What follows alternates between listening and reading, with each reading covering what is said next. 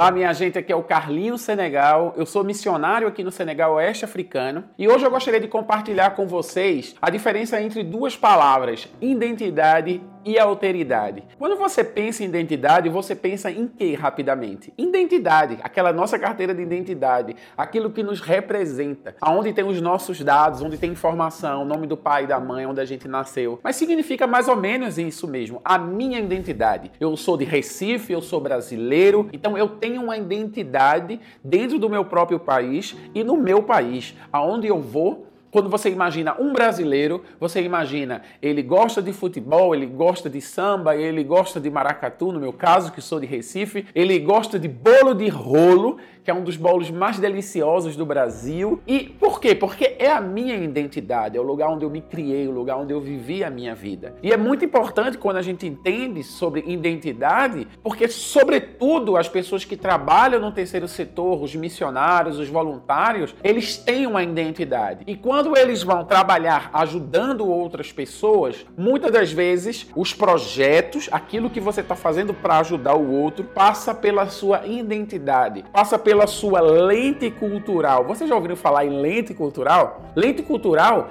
é a sua cultura, é por onde passa a sua cosmovisão, ou seja, você olha para tudo passando pela sua cultura, pela sua cosmovisão, por tudo aquilo que você entende, que você aprendeu durante o longo da sua vida. Isso é a sua identidade. Mas como ajudar o outro sem ser da sua forma? Como ajudar as pessoas, fazer algo pelo outro sem ser da forma com que você aprendeu? Existe uma palavra chamada alteridade. Alteridade, vocês já ouviram falar no, na palavra alter ego, que quer dizer o outro ego? Pois é, esse alter quer dizer o outro. E toda vez que você vai fazer algo pelo outro, passando pela sua identidade, você está fazendo pelo outro aquilo que você gostaria de fazer para você mesmo, ou você está fazendo pelo outro aquilo que você entende que o outro necessita. E a, a maioria das pessoas fazem isso. Eu faço isso, já fiz isso muitas vezes, e outras pessoas estão fazendo isso o tempo todo. Muitos dos projetos são projetos importados, ou seja, importados da sua,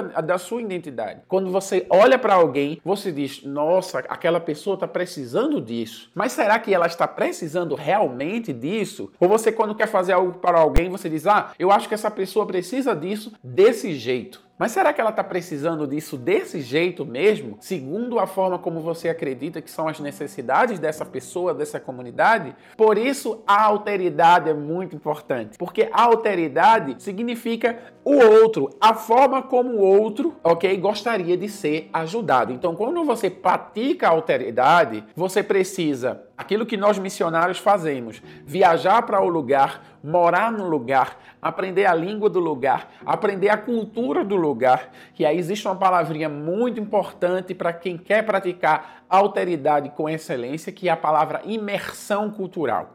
A imersão cultural faz com que você entre nessa cultura, participe dessa cultura, até que aspectos daquela cultura passem a ser aspectos também da sua identidade. Ou seja, eu estou aqui no Senegal há sete anos e existem coisas do Senegal que eu não vou conseguir deixar de fazer mais, porque eu já estou adaptado à forma como os senegaleses fazem isso. E eu aprendi, são coisas muito boas que eu quero agregar à minha identidade. Ou seja, quando eu voltar para o Brasil, eu vou fazer coisas que eu faço aqui no Senegal, porque eu considero muito, muito boas e eram coisas que eu não fazia antes. Ou seja, você precisa aprender como o outro vive para que você faça algum projeto desenvolva algum projeto segundo as necessidades das pessoas, não a sua necessidade. É muito comum que você queira fazer algo segundo a sua necessidade de fazer algo para o outro. Mas aí vem essa palavra alteridade para nos, nos, desafiar. Eu queria compartilhar uma história com vocês que uma vez, quando eu morava em Recife, há uns 10 anos atrás, eu me reunia junto com a ONG todas as quartas-feiras no Cais do Porto, lá do Recife. A gente distribuía sopa e uma vez eu estava bem arrumado, porque eu saía do expediente, eu era empresário no Recife, eu saí e fui é, entregar sopa. Todos nós saíamos, muita gente saía do trabalho, era um voluntário, e a gente acordava as pessoas, encontrava as pessoas na, na rua. Algumas pessoas já sabiam que naquele dia tinha sopa e a gente entregava. Mas uma vez eu encontrei um homem e eu Acordei ele, cutuquei ele assim e disse: Olha só, eu trouxe uma sopa para você. Eu estava com uma sopa bebendo, aliás, afinal de contas, uma sopa muito gostosa, e eu disse: Eu trouxe essa sopa para você. E aquele homem olhou para mim e fez: Hoje eu não quero comer a sua sopa. Pode ficar com essa sopa para você. Naquele momento eu fiquei furioso, eu fiquei pensando: Meu Deus, que homem ingrato. Eu tô na quarta-feira aqui à noite, perdendo o meu tempo com a minha família, de estar com a minha família, para estar tá aqui ajudando ele. E esse homem, ele não quer receber aquilo que eu trouxe. Naquele momento, Deus me disse: Carlinhos, escuta o que ele tem para dizer. E aí eu perguntei para o homem: o que você gostaria de comer? Ele disse: eu gostaria de comer uma picanha com batata frita e arroz. Na minha cabeça rapidamente veio: que homem desaforado. Eu trouxe para ele, ele não quer comer. E aí Deus me ensinou sobre alteridade. Por que não perguntar àquele homem o que ele gostaria de comer e dar a ele um dia numa churrascaria ou levar um, uma churrasqueira e fazer um churrasco para todo mundo, perguntar o que todo mundo gostaria de comer pelo menos uma vez na vida. Isso é alteridade. Isso é alteridade, porque alteridade é você dar ao outro sem pensar em você. É você dar ao outro sem pensar naquilo que você gostaria de dar para o outro, mas sim dando a ele o que ele gostaria de receber. Eu vou trazer um exemplo para você, um exemplo muito, muito, muito legal sobre alteridade que se encontra na Bíblia Sagrada. Se encontra no livro de Filipenses 2, no versículo 7, que diz assim: Pelo contrário, ele abriu mão de tudo o que era seu e tomou a natureza de servo tornando-se assim igual a todos os seres humanos. Aqui o apóstolo Paulo está falando de Jesus.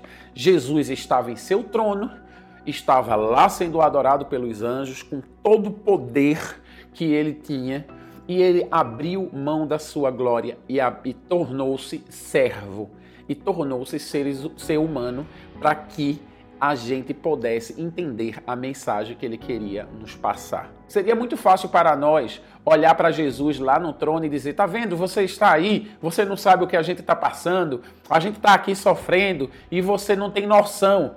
Por isso, Deus tomou a forma de homem, como diz o apóstolo Paulo no livro de Filipenses 2. E sendo homem, abriu mão da sua glória para que tivesse no meio de nós, dando o exemplo como um ser humano pode viver e pode superar as adversidades da vida. Então fica aqui um exemplo de alteridade na Bíblia do nosso próprio Jesus, o nosso mestre, que abriu mão de tudo para se tornar humano como nós todos. E uma vez sendo humano, olhar através da nossa lente cultural e nos ensinar que como humano podemos superar e podemos lutar até vencer. Eu espero que vocês tenham gostado desse exemplo sobre identidade e alteridade e no próximo capítulo eu vou falar sobre choque cultural, para que você possa entender que a, se você não compreende a identidade e a alteridade, pode ter uma coisa chamada choque cultural. E é muito importante que você compreenda bem a diferença entre identidade e alteridade para que você evite o choque cultural ou você diminua o impacto